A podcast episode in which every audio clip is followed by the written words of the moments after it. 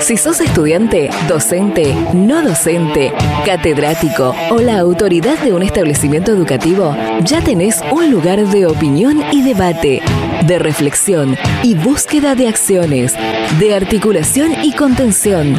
Durante los próximos minutos, escucha Data Universitaria con la conducción de Facundo Acosta.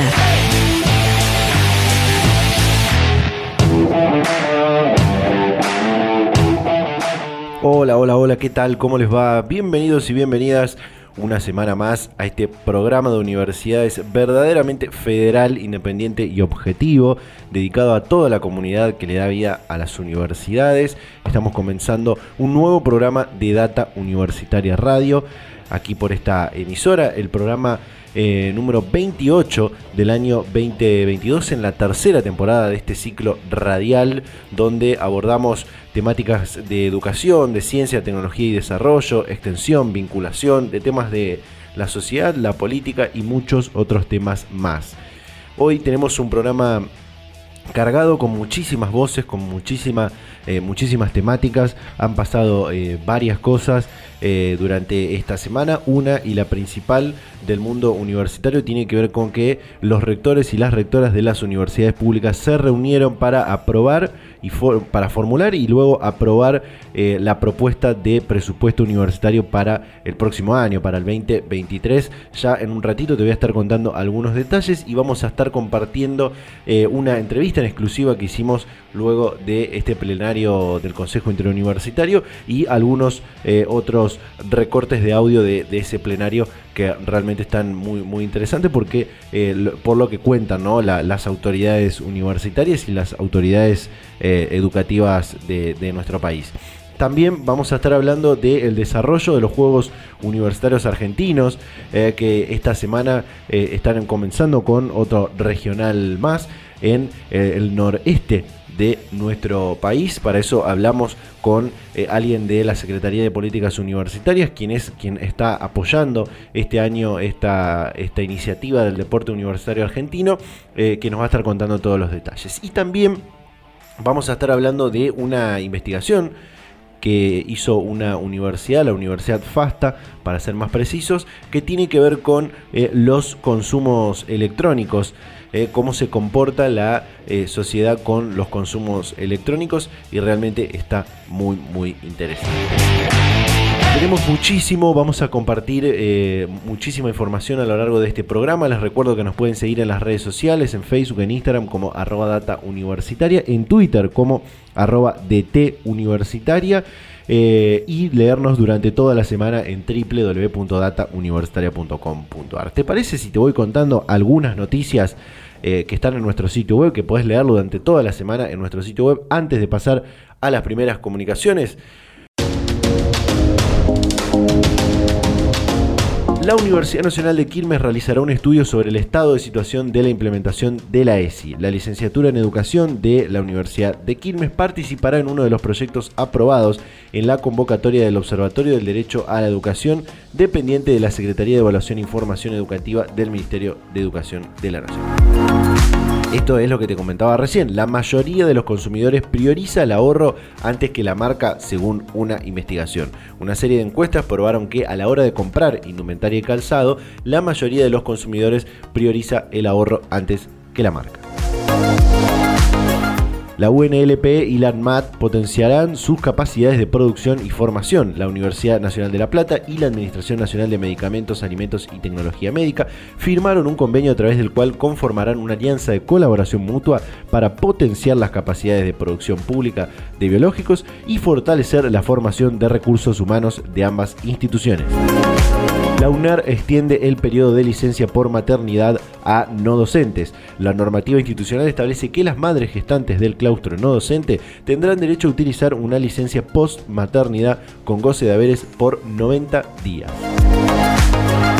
el Ministerio de Ciencia y Tecnología presentó la convocatoria Proyectos de Educación, Trabajo y Nuevas Tecnologías. En la Universidad Nacional de Luján se presentó la convocatoria actualmente abierta PICTO Redes, Educación, Trabajo y Nuevas Tecnologías, dirigida a investigaciones enfocadas en educación y trabajo y la interrelación de las nuevas tecnologías con ambos mundos. Entregan premio a la innovación al desarrollo de una plataforma de diagnóstico temprano de cáncer. El grupo, liderado por Emanuel Campoy, trabaja en el estudio de biomarcadores epigenéticos en tumores humanos relacionados con el desarrollo del cáncer. A partir de los resultados de sus investigaciones, desarrollaron un algoritmo de selección de biomarcadores epigenéticos que se materializó en una plataforma bioinformática propia buscan fortalecer la formación de las carreras de biotecnología y genética en la Argentina. La Secretaría de Políticas Universitarias del Ministerio de Educación lanzó la convocatoria destinada a las 14 universidades nacionales que dictan carreras de licenciatura en biotecnología, ingeniería en biotecnología y licenciatura en genética y en las que se invertirán 140 millones de pesos. Bueno, estas son algunas de las noticias, por supuesto nos quedan un montón más, pero los invito a que ingresen en www.datauniversitaria.com.ar para conocer toda la información de lo que pasa en el mundo universitario. Así comenzamos este nuevo programa de Data Universitaria Radio. Data Universitaria. Información, comentarios, entrevistas, investigaciones, todo lo que te interesa saber del mundo universitario. Tal como te contaba en la apertura, estuvimos hablando con eh, alguien de ELS, la Secretaría de Políticas Universitarias, sobre cómo viene siendo el desarrollo de los Jugar 2022, de los Juegos Universitarios Argentinos. Leandro Quiroga, subsecretario de Fortalecimiento de Trayectorias Estudiantiles, eh, justo estaba eh, esta semana en la inauguración del regional NEA en la provincia de Misiones y nos contó cómo viene siendo todo el desarrollo de esta actividad, de esta política pública del deporte universitario argentino que ya reunió a más eh, de 10.000 estudiantes en todos los regionales. Compartimos. Bueno, sí, estamos, estamos ahora en, la ciudad de Posadas, en Misiones encarando un nuevo regional, la verdad que estamos muy contentos, eh, más de 2.200 inscritos en este regional. Y, ahora en una sola, un par de horas, eh, a las 6 de la tarde, vamos a tener el acto inaugural, así que muy contentos porque avanza y se va consolidando a partir de un trabajo colectivo esta, esta edición de los Juar 2022 y, y la verdad que lo vivimos con muchísima alegría. Estamos hablando de que eh, estás en, la previa del comienzo del regional NEA, ¿no? ¿Es así?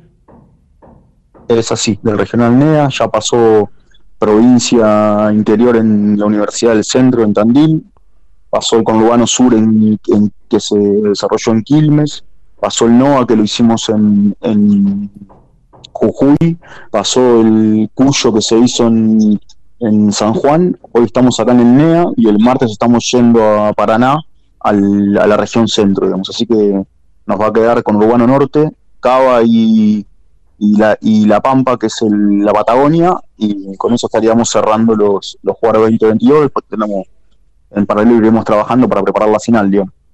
Esta es, eh, la, Leandro, la, como, como bien lo dicen desde FEDUA, desde el Gobierno Nacional también, la política pública del deporte universitario que ya viene desde hace más de, 10 años. ¿Y cómo se ve eh, estando ahí, yendo a los, a los actos, conociendo a, los estudiantes que, y deportistas que participan de, de, estos, de estos juegos? ¿Cómo se ve fortalecido el tránsito por la, por la carrera universitaria, teniendo la posibilidad también para muchos estudiantes de continuar su carrera deportiva o al menos algunos de practicar deportes en, en la universidad?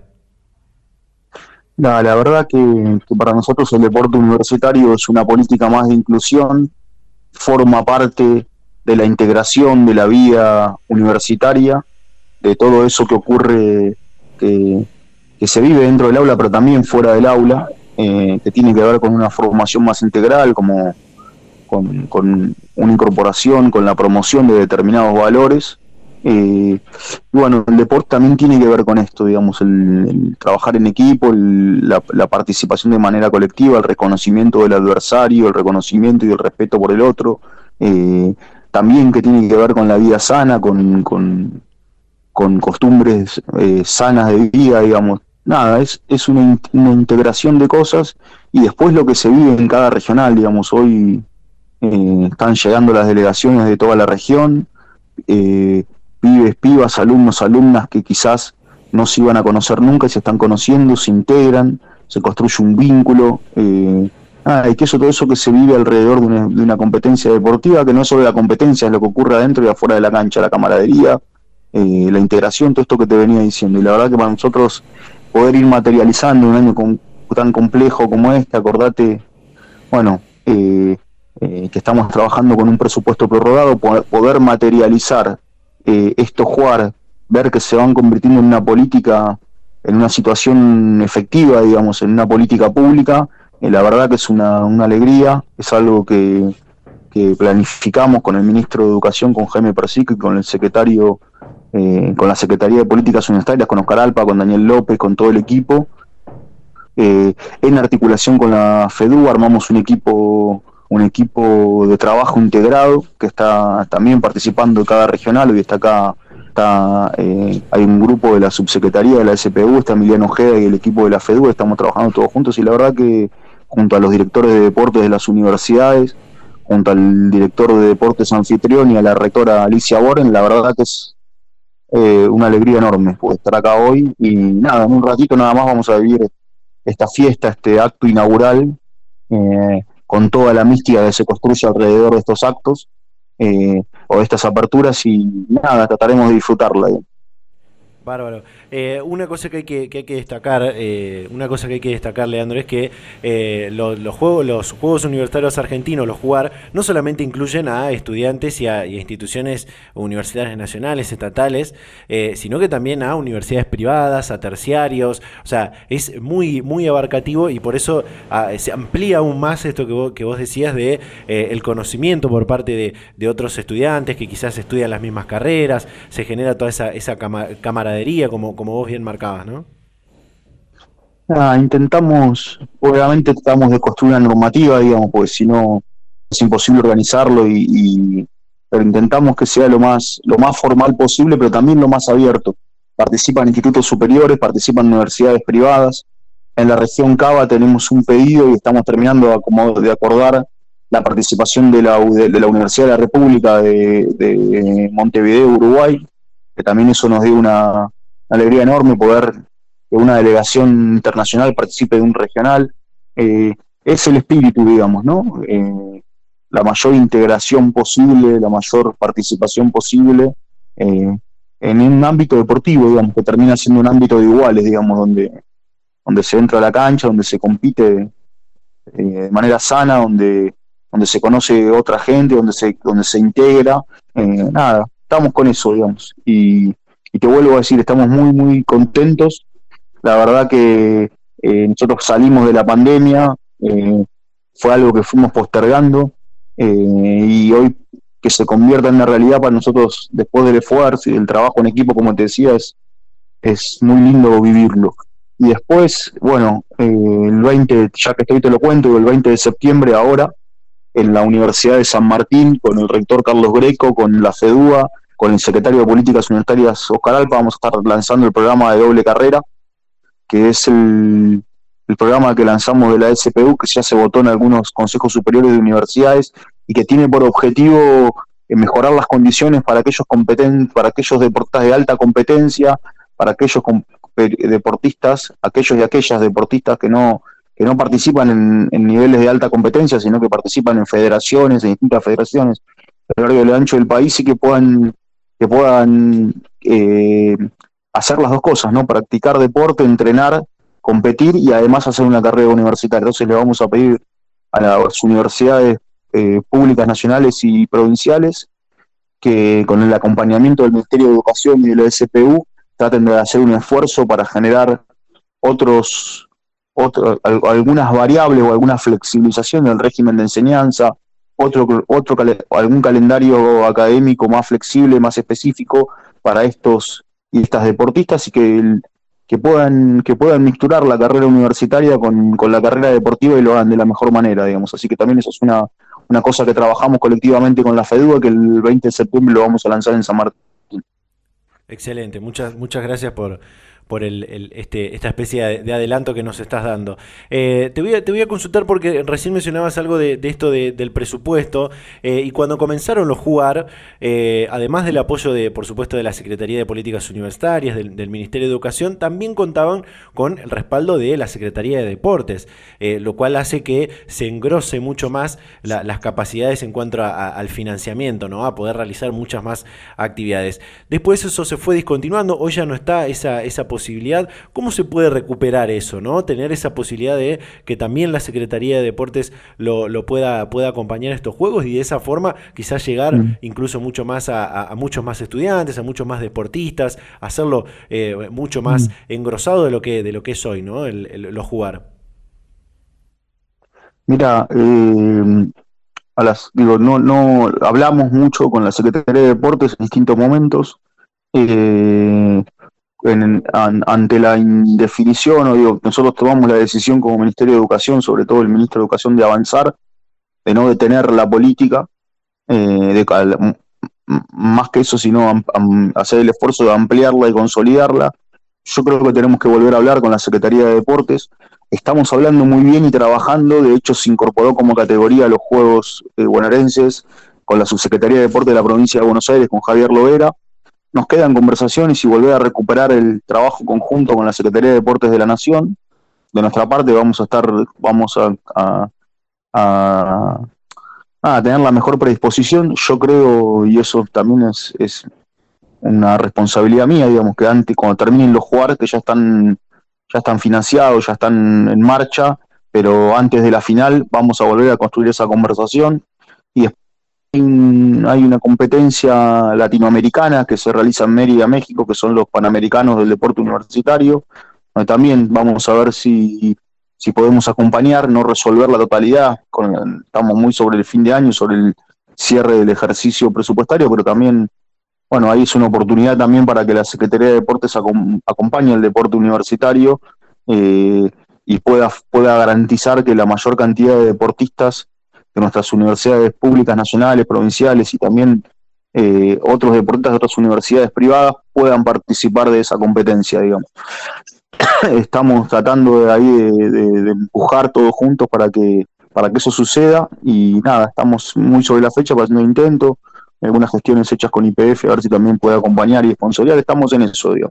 Lo estamos trabajando, no con el tiempo que nos gustaría, sí, sí tratando de resolverlo de la mejor manera posible, Bien. Eh, Leandro, por supuesto agradecerte el tiempo y la, y la, predisposición. Quiero cerrar con este último tema porque me parece también interesante aprovechar la, comunicación para preguntarte sobre esto, que tiene que ver con la convocatoria del voluntariado universitario Malvinas Argentinas, que va eh, eh, ha, abierto sus inscripciones hace algunos días atrás y cierran las, las mismas a fines de, este mes. ¿De qué se trata? ¿Para qué sirve este, este voluntariado universitario? Y, bueno, los, detalles que quieras agregar.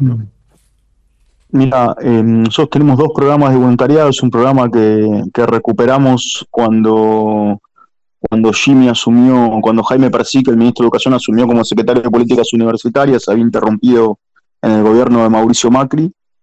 Eh, y lo que tiene como por, objetivo es eh, que los estudiantes universitarios de los distintos, indistintamente del nivel de la carrera en el que estén, puedan aproximarse o puedan participar de las políticas de extensión de las universidades.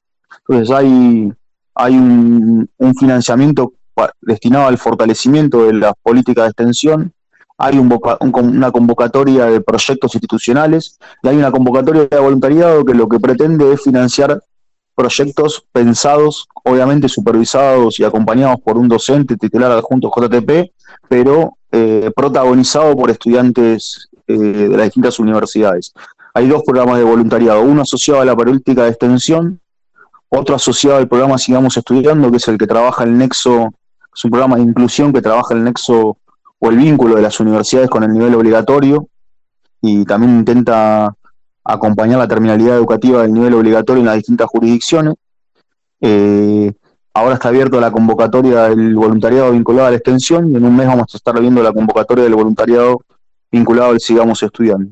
Y obviamente es un programa que está pensado también y sobre todo, digamos, lo central del programa es construir un rol social, construir un rol solidario de las universidades y que los estudiantes sean protagonistas, digamos.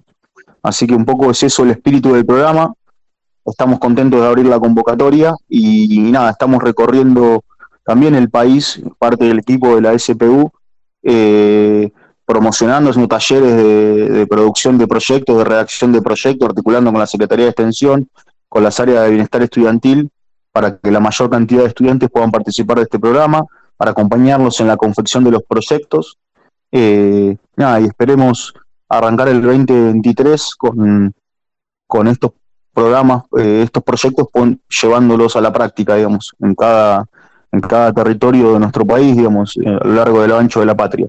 Son, son programas que además pueden articularse en, territorios específicos, o sea, en distintos barrios, eh, se pueden desarrollar dentro de instituciones, pueden atender problemáticas más específicas, pueden atender, pueden acompañar procesos más generales que las universidades están desarrollando o articulando en algún territorio. Nada, es esto, digamos, es eso, es una aproximación a las políticas de extensión.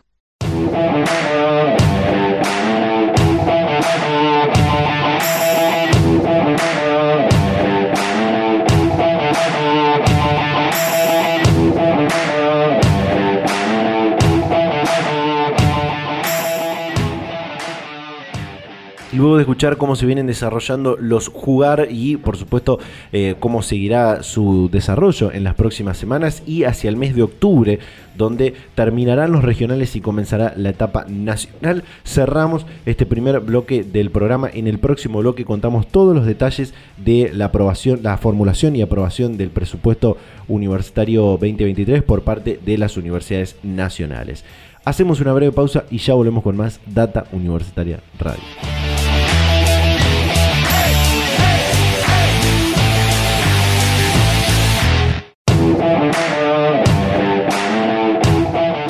Volvemos con más Data Universitaria Radio en este vigésimo octavo programa del año 2022 en la tercera temporada de este programa de universidades verdaderamente federal, independiente y objetivo.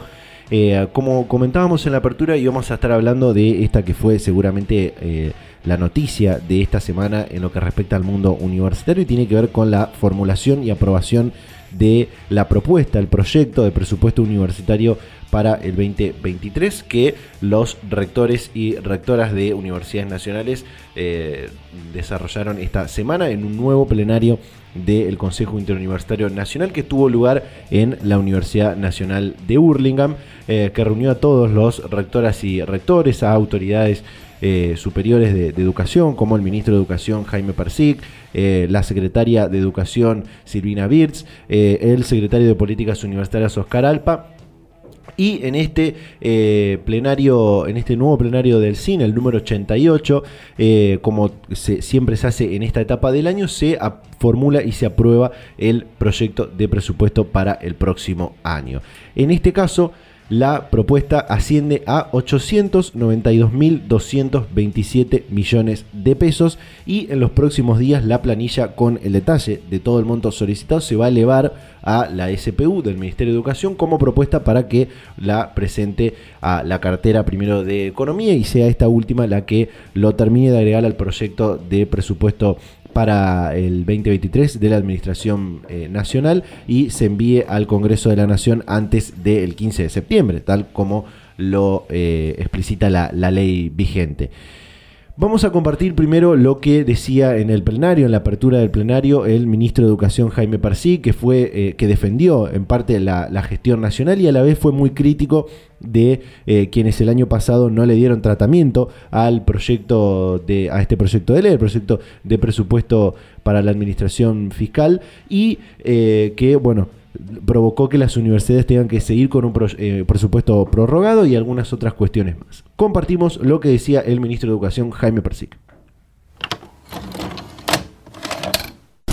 Nosotros estamos ejecutando concretamente, efectivamente, en términos de crédito, de compromiso de devengado y de transferencias de recursos a todas las universidades del sistema, la planilla que el Congreso el año pasado no votó no votó. Y estamos ejecutando en todas las universidades del sistema el 100% de los eh, recursos para hacer frente a los salarios, el 100% de los aumentos paritarios que hemos acordado con este, los gremios docentes y no docentes que están aquí presentes.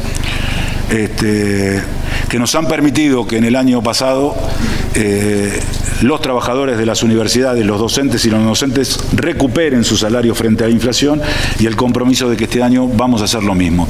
Y de eso todas las universidades tienen el 100% de los recursos y de los aumentos.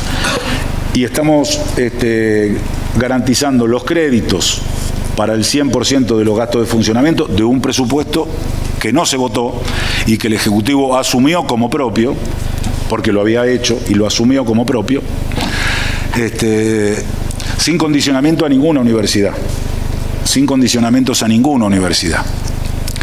Eso es algo, es una decisión política del año 2022 que nosotros esperemos que sea doctrina en este cuerpo de aquí en adelante. Eh, y estamos transfiriendo concretamente los gastos para hacer frente a los gastos de funcionamiento de las universidades del sistema.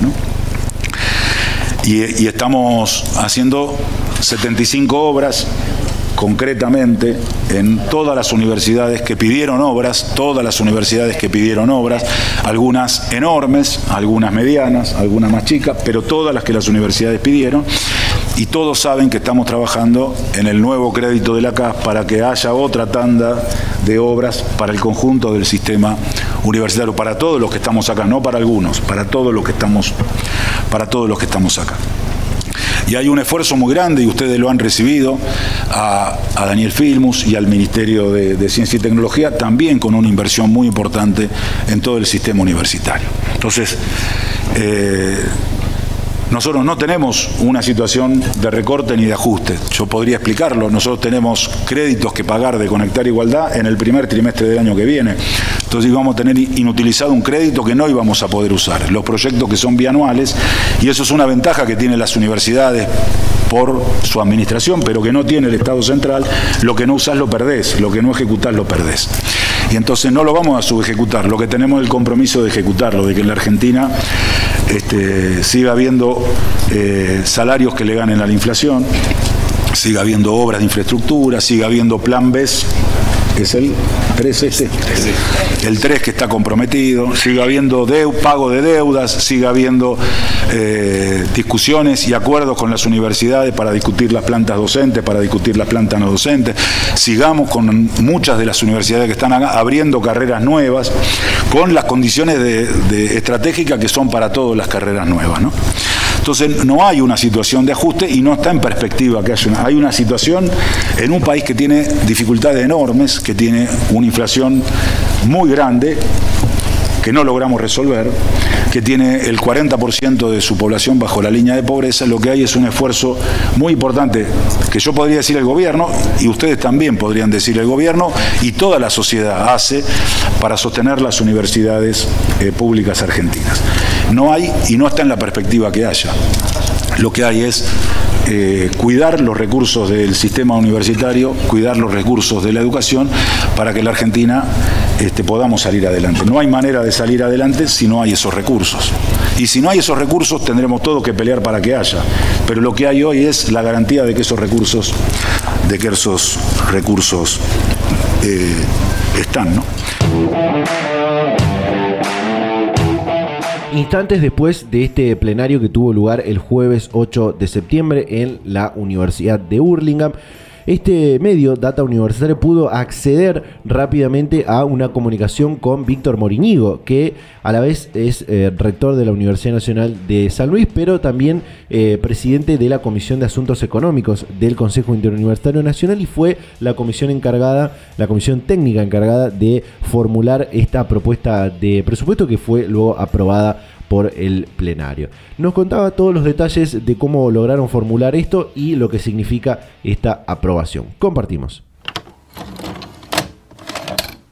En primer lugar, eh, el, CIN suele hacer este pedido en, los plenarios del mes de septiembre, que tiene que ser siempre antes del 15 de septiembre, donde el Poder Ejecutivo gira el presupuesto nacional a la Cámara de Diputados. Eh, después de todo lo que ha pasado en, nuestro país, para nosotros hoy tenerlo de manera unánime en 60 universidades públicas aquí en el plenario ha sido un gran gusto, una gran satisfacción acudir a los consensos de, los rectores y de las rectoras.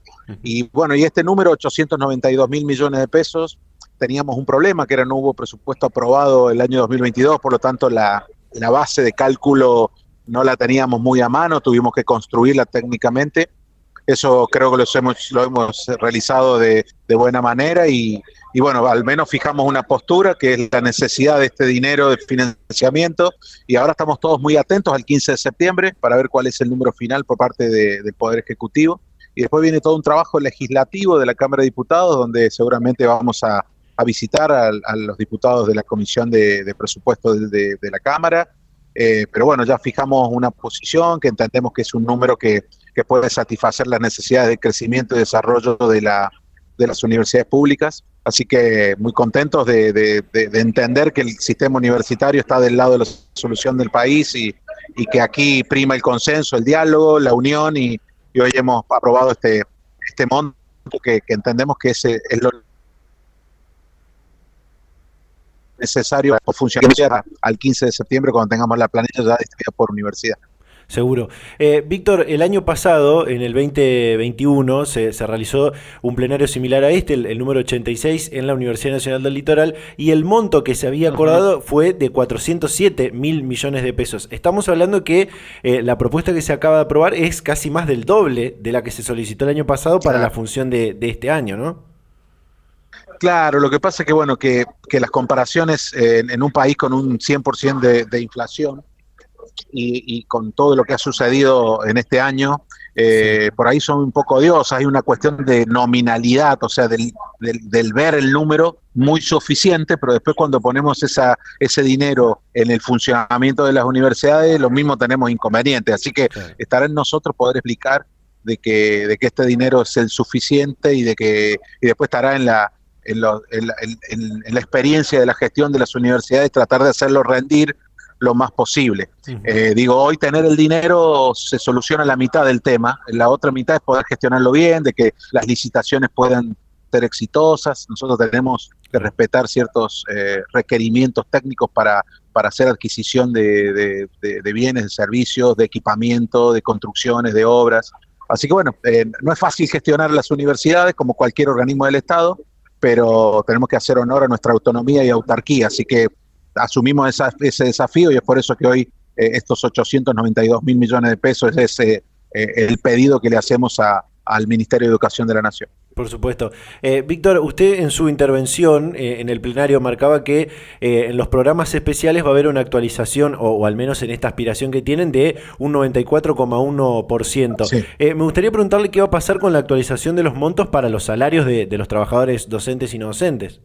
¿Cómo está contemplado eso? Bueno, Sí, bueno, nosotros está, contemplado todo lo que hemos pagado hasta el mes de, agosto como las como universidades nacionales y desde el mes de septiembre al mes de diciembre se ha respetado el pedido de las paritarias que hoy ya están firmadas por los gremios, esperando una, un llamado a, a, reapertura de paritaria en el mes de octubre como está establecido. Así que todos creemos que en el mes de octubre alguna respuesta se dará en función de los índices esperados eh, así que nosotros intentamos acompañar el ritmo de, inflación que, tengan los, trabajadores para, para que su salario no caiga por debajo de la inflación. Es, el convencimiento del ministro de Educación. Y bueno, intentamos también de que, de que luego de respetar ese salario, las universidades también recibamos gastos de funcionamiento acorde a ese salario. Si no, nuestro 90-91% va creciendo y nos, nos convertimos lentamente en simples pagadores y liquidadores de sueldos cuando en realidad nosotros necesitamos gasto de funcionamiento para poder sostener y abrir las universidades todos los días, pero entendemos que es un camino que tenemos que transitarlo con cuidado y, nosotros las universidades nacionales estamos sentados a la mesa de discusión paritaria o la mesa de discusión salarial, pero no somos actores protagónicos de esa mesa, donde sí son los gremios y el Ministerio de Educación, que es quien financia o toma las decisiones presupuestarias para los temas salariales. Sí. Víctor, le hago la última y por supuesto le, agradezco este, este, tiempo que se ha tomado. Eh, recién marcaba que, como tal como lo establece la ley, el 15 de septiembre es cuando se envía el proyecto de ley de presupuesto eh, por parte del Gobierno Nacional al Congreso de la Nación. Esta propuesta, si mal no entendemos, antes tiene que pasar por la SPU, el Ministerio de Educación y después este es el que lo remite al, al Ministerio de Economía economía para que lo termine agregando a, la famosa ley de leyes, como se dice. Eh, el año pasado hubo una variación en esto, bueno, después el presupuesto no se votó, por supuesto, todo lo que, lo que todos sabemos, una variación de alrededor de 75 mil millones entre lo que las universidades propusieron y lo que se agregó al, presupuesto, al presupuesto final. ¿Existe desde ya una estimación de cuánto puede variar esta aspiración de las universidades en todo este, todo este trayecto que tiene que atravesar? Sí, nosotros también entendemos de que seguramente el presupuesto de la Secretaría de Políticas Universitarias estará quizás debajo de esto que hemos pedido. Esto ha sucedido en los últimos 20 años. Siempre el CIN pide una cifra y la Secretaría de Políticas trata de acercarse lo más posible a esa cifra. Ojalá que, este año suceda lo mismo, que esté lo más cerca posible. Y, lo que hoy hemos eh, formulado es una formalidad, eh, una necesidad, porque como vos decís, va dentro del presupuesto de la, de la Secretaría de Políticas Universitarias. Y, y mientras más se acerque eh, aproximadamente a este monto, nosotros lo veremos con muy buenos ojos. Eh, y después hay que ver qué, se contempla de qué, tipo de, conceptos debe tener el presupuesto del año que viene. Así que, eh, primero en este momento, contento por lo que hemos logrado por el CIN y bueno, y acompañar a la Secretaría de Políticas en el proceso que inicia a partir del 15 de septiembre, porque sabemos también que los diputados pueden hacer modificaciones, generalmente a la alza, a estos presupuestos. Así que estamos muy expectantes de lo que se viene también. Por supuesto, y ahora les queda la, ardua, tarea de también que los legisladores nacionales traten y aprueben finalmente este el proyecto este año, ¿no? Sí, eso es una, bueno, a, mi modo de ver, y, no, lo digo como, como rector de la Universidad Nacional de San Luis, sino lo digo como contador. Eh, para mi modo de ver, digo, un presupuesto no se le niega a nadie, hemos pedido un faro, un control, una manera de, de establecer techos presupuestarios, ha sido muy incómodo funcionar este año sin presupuesto. Así que ojalá que, bueno tengamos un punto de acuerdo en nuestro país y los legisladores terminen votándolo, porque para nosotros, los gestores de las universidades públicas, es muy importante tener previsibilidad a la hora de ejecutar los fondos y ojalá en el 2023 lo tengamos. Data Universitaria. Información, comentarios, entrevistas, investigaciones, todo lo que te interesa saber del mundo universitario. Ahora sí cerramos este bloque del programa con todos los detalles de lo que fue el último plenario del CIN con la formulación y aprobación de la propuesta de proyecto del presupuesto universitario para el 2023. Vamos a hacer una breve pausa en el próximo bloque. Hablamos de este estudio sobre el comercio electrónico. Ya volvemos con más Data Universitaria Radio.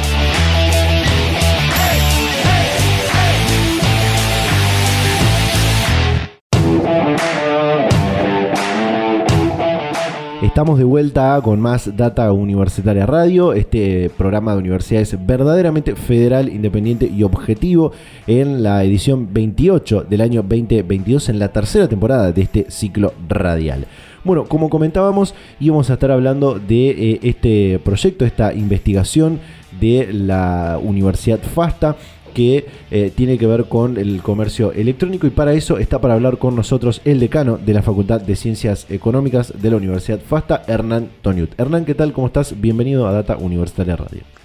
Hola, ¿qué tal? ¿Cómo estás, Facundo? Gracias, gracias por atendernos, un placer. Bueno, Hernán, queremos hablar sobre eh, este estudio, esta investigación eh, que fue publicado recientemente en, la, en, una revista de la Universidad Nacional de, La Plata, una revista sobre ciencias administrativas y, económicas que tiene que ver con el consumo electrónico, el funcionamiento del comercio eh, electrónico y que ha dejado datos muy, muy interesantes. Sí, nosotros en el marco del proyecto de investigación que tenemos en la facultad, que es la comercialización a través de medios electrónicos en formatos minoristas, en el caso de estudio del sector de indumentaria, queríamos eh, evaluar y analizar cuáles son las motivaciones utilitarias de compra de las personas cuando eh, en el canal electrónico eh, compraban calzado e indumentaria. Entonces, en ese marco, eh, hicimos primero, como parte del proceso de investigación, todo un relevamiento sobre una revisión bibliográfica para determinar cuáles eran los principales factores eh, motivantes para el público. Por supuesto que la motivación está muy estudiada en el ámbito de los locales físicos, pero por ahí en los locales electrónicos no estaba eh, tan estudiada ni incluso las variables que, se deberían investigar. Entonces, en ese marco, a partir de la, del relevamiento de la bibliografía, podemos determinar algunas variables y tomamos en consideración una propuesta de, un autor que nos, eh, que nos dio como marco que debíamos trabajar aspectos como la conveniencia en la compra electrónica, la amplitud de la oferta, la información de producto y el ahorro monetario. Entonces, en ese caso, hicimos la investigación ¿sí? sobre 300, eh, perdón, 938 eh, personas y a partir de eso pudimos determinar primero qué cantidad de, personas en el último año eh, habían realizado compras electrónicas, ¿no? En lo que es calzado e indumentaria. Y ahí pudimos observar, que ese sí es un dato interesante, que el 72,89% de las personas habían hecho alguna compra electrónica y el 27% por supuesto que no. Eh, después eh, empezamos a analizar eh, estos mismos factores para ver si existían diferencias en los rangos etarios y ahí también pudimos observar que en los rangos etarios menores la proporción es mucho mayor a, la media, que es el 72, y en personas mayores, por ejemplo, a 51 años, donde el promedio era 72, baja a un 52%, ¿no? Que es eh, lógico en virtud del acceso a la tecnología, siendo que, para poder hacer este tipo de transacciones vos tenés que tener acceso a Internet, una computadora y un smartphone y la eh, voluntad de, hacer este tipo de transacciones. Así que ese fue como un dato interesante para nosotros. Y después, a partir de la teoría, yo te, antes te había dicho que habíamos determinado cuáles son las variables que nosotros deberíamos utilizar.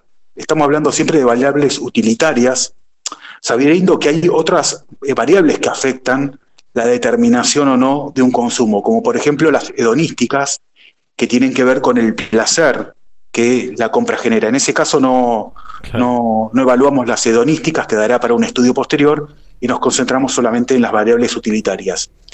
Y como y a partir del esquema eh, planteado por el autor, nosotros eh, pudimos comprobar que la variable que más afecta en la definición de compra de productos es la económica, eh, dividido fundamentalmente en tres indicadores. ¿no? Eh, por ejemplo, eh, a la hora de elegir, el 50% de las personas indicó que eh, uno de los aspectos que más influyen es el precio más bajo. vale aclarar que en este caso las personas que contestaron la encuesta podían elegir más de una variable, ¿no? Entonces, el 50% dijo que el precio más bajo, y si buscamos otra variable más que tiene que ver con el ahorro económico, también podemos ver que la entrega sin cargo es muy importante, en un 45,68%. Seguro. Eh, también la posibilidad de tener una devolución sin cargo con un 38%. ¿no? Eso como las tres variables, que, los tres, perdón, indicadores que nosotros utilizamos para medir la variable económica. Pero también hay otros aspectos importantes como la marca en un 48%, eh, la posibilidad de pagar en cuotas, que también es una variable de tipo económica, eh, y también eh, el tiempo de entrega en menor proporción, pero también en algún punto con un, alto valor. otro aspecto también que nos interesaba, que tiene que ver con el comportamiento de consumo, era ver cuáles eran los principales miedos de las personas, porque todos conocemos algo, alguno, cuando charlamos y contamos si hacemos o no compras electrónicas, eh, también algunas personas tienen miedo a, hacer este tipo de transacciones. Y ahí pudimos ver que el principal miedo no tiene que ver tanto con que te utilicen la tarjeta de crédito o en otras operaciones. Yo principalmente pensé que esa era la que iba a predominar, sino que el principal miedo de la persona es que el producto no sea tal como lo esperaba, ¿no? Esa disonancia entre lo que veo en una página y lo que realmente termino recibiendo. Que a veces nos pasa también, claro. no, le vamos a echar la culpa solamente a un local eh, de indumentaria, sino cuando vamos a una casa de comida rápida, vemos un producto hermoso en una vidriera, ¿no? En, un, en una foto y después cuando lo, lo recibimos no es tal cual fue presentado. Así que fue sumamente provechoso para nosotros poder meternos en este mundo digital y empezar a explorar un poquito sobre las motivaciones de las personas. Claro. Hernán, quiero, quiero hacerte algunas, algunas preguntas más. Dale. Eh, esto, eh, eh, en primer lugar, voy a hacerte dos preguntas juntas. Una, eh, esto tiene que ver solamente con el rubro de indumentaria y calzados. Y, se cree que podría variar esta, esta cuestión hacia, hacia otros rubros, como por ejemplo la, electrónica. ¿Podría llegar a, priorizarse más el comprar una marca que quizás el, ahorro, el ahorro de dinero? Mira, en, principio sí, el estudio estaba focalizado sobre indumentaria y calzado eh, nosotros, previo a la investigación, hicimos todo un relevamiento sobre las opiniones y entrevistas en profundidad como metodología de la investigación hacia gente que, se dedica al rubro. Y, yo, eh, la verdad, sería muy, muy presuntuoso decirte que sí o no. Si vos me preguntás, sin ánimo de, querer ser eh, totalmente certero, yo creo que hay variaciones en varios aspectos. Eh, primero, hay en el, rubro indumentaria hay ciertos parámetros que no son eh, tenidos en cuenta por toda la, industria. Por ejemplo, los talles, te habrá pasado vos o nos pasa a la mayoría, que vos vas y un 40 en un lugar no es igual a un 40 en otro. Con lo cual, también hay ese tipo de temores, ¿no? Que los colores en la indumentaria, un rojo, un magenta o, o no sé, un bordeaux, varía. En lo que es la electrónica hay parámetros más determinados, como por ejemplo eh, los giga, la memoria, el tamaño, que son, son parámetros más, eh, eh, más medibles que otros aspectos que están involucrados en, el consumo. Así que yo creo que el, comportamiento o las motivaciones de las personas claramente pueden ser distintas. Y la marca, para mí, tendría un valor mucho mayor que, tienen este tipo de, estudios. Eh, y, la, y, la, otra, Hernán, tiene que ver con que, y, estoy totalmente de acuerdo con, lo que acabas de decir, pero quiero preguntarte otra cuestión que tiene que ver con eh, el, grueso de este estudio, eh, si, si, mal no, no, no estoy en, en, conocimiento, se realizó en el 2020 un momento que la economía de, nuestro país era diferente quizás y también donde estábamos en, el medio de la pandemia más, más cruda, ¿no? Estábamos todos eh, muy encerrados, entonces eso provocaba que compremos más quizás por, por medios eh, electrónicos. Digo, estas variables eh, son contempladas también, ¿no? Sí, este estudio fue realizado en el 21, pero claramente los números hubieran sido distintos si nosotros lo hubiéramos hecho antes de la pandemia. ¿Por qué? Porque la pandemia, en definitiva, te obligó a dar el paso que antes no habías dado, ¿no? Claro. Entonces, ese número que hoy nosotros vemos del 72% de personas que en el último año realizó una compra electrónica, hubiera sido menor. Claramente, ese es un dato del estudio. Si lo hubiéramos hecho antes, el número de personas que hubieran hecho una transacción hubiera sido menor. En la pandemia no te quedó otra alternativa que moverte este canal. Y ahí también está en el desarrollo y la importancia de las empresas para que desarrollen estrategias digitales, porque cuando una persona eh, puede vivenciar, ¿no? Más allá de la motivación y ve que hay un ahorro económico o que los plazos de entrega no son tan largos como se pensaban o eran antes, ¿no? O que hay una fiabilidad o hay una seguridad que te da la empresa, si el producto no es el que vos querías, de poder devolverlo o restituirte el dinero, bueno, todas esas variables eh, condicionan a que vos eh, decidas afrontar una, una, decisión de este tipo. Así que claramente, como vos decís, para mí el estudio, si se hubiera hecho antes, hubiera dado un valor y como se hizo en el 2021, que estamos en el medio de la pandemia, fue en, marzo-abril del año pasado que se hizo, eh, los números son distintos. Hernán, para, para ir eh, haciéndote las últimas preguntas, eh, en esto de, que hablábamos al principio del ahorro monetario, eh, ¿se contempla también la, compra en cuotas? Digo, porque hoy, con la volatilidad que tiene la, economía argentina y lo que cambia el sentido de, la moneda argentina, el, el, compro en cuotas para algunas cosas a la larga termina siendo beneficioso en algunos tipos de compras.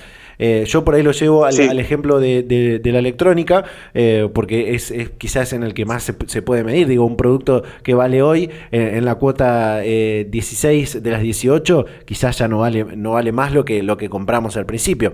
Entonces, eh, ¿se contempla también el pago en cuotas a la hora del ahorro? Sí, mira, las variables que nosotros medimos de ahorro tenían que ver justamente con em, el precio más bajo, si pago en cuotas y entrega sin cargo. Y cuando vos mirás, el 50% de las personas dice que una variable importante es eh, el ahorro económico y el 47% el pago en cuotas. O sea, están muy cercanas, porque la gente sabe, y porque lo vive, y, de tantos años que lamentablemente tenemos, que vos cuando compras un producto en cuotas eh, sin interés, digamos, sabés que el valor de la moneda hoy no es el mismo valor que dentro de seis meses o dentro de doce meses. Con lo cual eh, tiene que ver como, no es, una variable que uno considera y, sabes que estás haciendo en definitiva algún ahorro. Seguro. O por lo menos el valor va a ser menor. Seguro. Más que eh, un ahorro.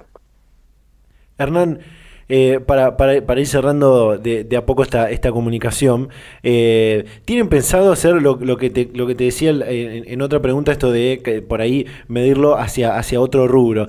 ¿Tienen pensado hacer un estudio similar eh, ahora con quizás en el, en el 2022 o en el 2023 con el auge del comercio electrónico mucho más consolidado hacia, hacia otros rubros ¿no? que, que, se, que, se pueden, que se pueden medir? Sí, mira, nosotros el proyecto de investigación, o sea, todos estos productos surgen de un proyecto de investigación. Proyectos de investigación habitualmente duran dos años, tres años. En este caso, el proyecto de investigación termina el 31 de marzo del 2023. Estamos trabajando ahora en otro artículo, estamos haciendo otro estudio que lo que busca medir es algo distinto, ¿no?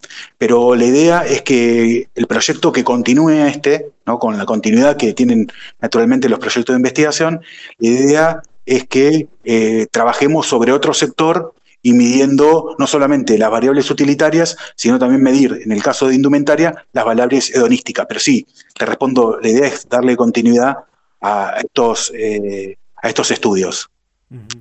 Bien.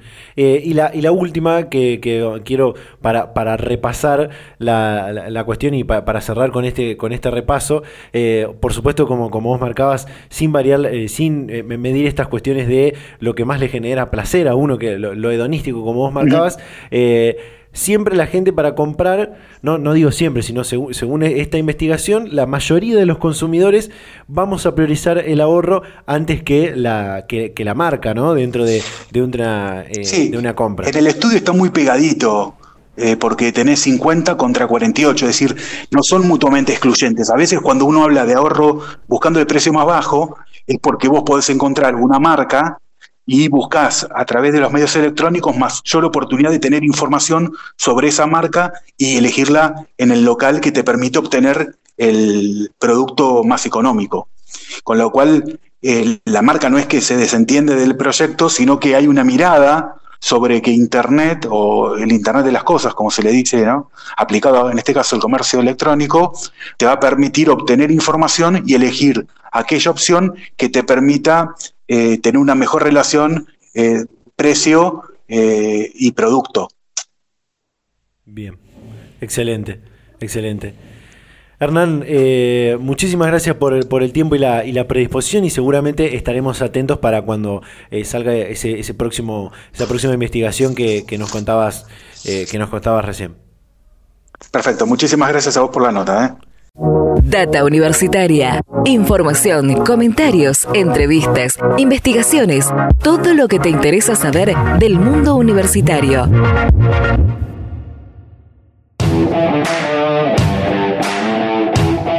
Y así de esta manera llegamos al final de este programa de universidades verdaderamente federal, como decimos siempre, y no lo decimos en vano, sino que realmente es federal. Fíjense cómo eh, compartíamos la comunicación al principio de Leandro Quiroga, eh, subsecretario de, Fortalecimiento de Trayectorias Estudiantiles, quien estaba en Misiones, si bien es de la provincia de Buenos Aires, estaba en Misiones. Eh, Hernán Toñut, recién lo escuchábamos, estaba en la ciudad de Mar del Plata.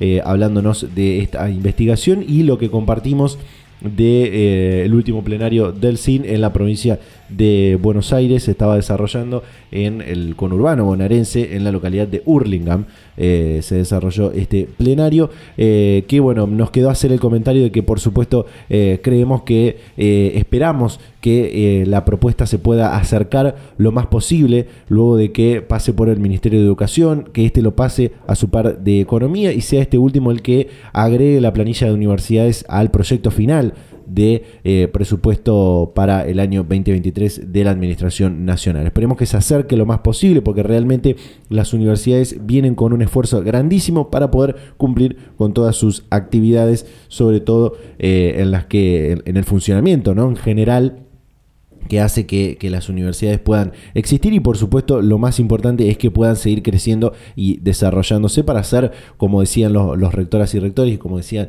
también quienes hemos compartido la, con quienes hemos compartido las comunicaciones aquí, la solución a el desarrollo de nuestro país. Así que esperamos que eh, no suceda lo que pasó el año pasado, que eh, fue inédito, nunca en 38 años, 39 años de democracia no se había tratado ni aprobado el presupuesto para la administración nacional nacional, así que esperamos que este año sí eh, tenga eh, un buen pasar eh, este, este proyecto de presupuesto y que el, el, de las universidades se pueda acercar lo máximo posible a las pretensiones de las casas de altos estudios nacionales.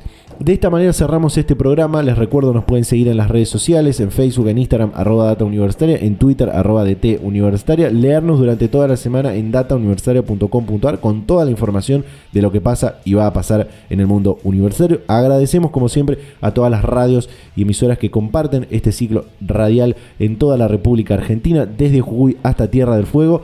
Nos despedimos, nos vamos a reencontrar a esta misma hora y en este mismo dial la próxima semana. Chau, chau.